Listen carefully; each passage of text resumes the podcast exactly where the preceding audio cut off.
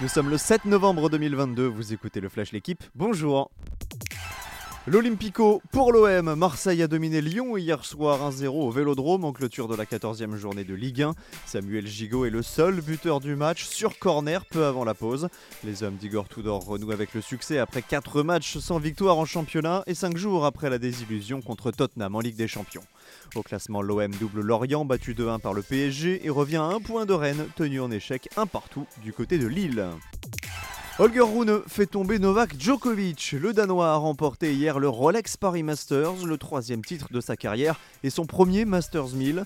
3-6, 6-3, 7-5. À 19 ans, Rune devient le premier joueur à remporter un tournoi en battant 5 membres du top 10 ATP.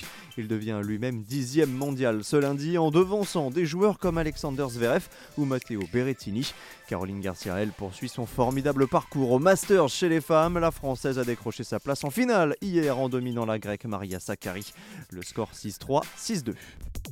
Il n'y a pas eu de miracle pour Fabio Quartararo. Seul un scénario improbable, presque digne d'Hollywood, pouvait lui offrir un deuxième titre de champion du monde de MotoGP. Mais l'Italien Francesco Bagnaia a assuré le coup 9 du Grand Prix de Valence, remporté par Alex Rins.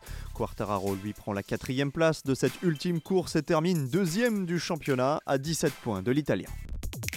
Il fallait se dépêcher de capitaliser avant les retours de Wout van Aert et Mathieu Van Der Poel. Mission accomplie pour Michael Van Tourenhout. Le Belge est devenu hier champion d'Europe de cyclocross sur le mythique tracé de Namur, rendu piégeux par la pluie.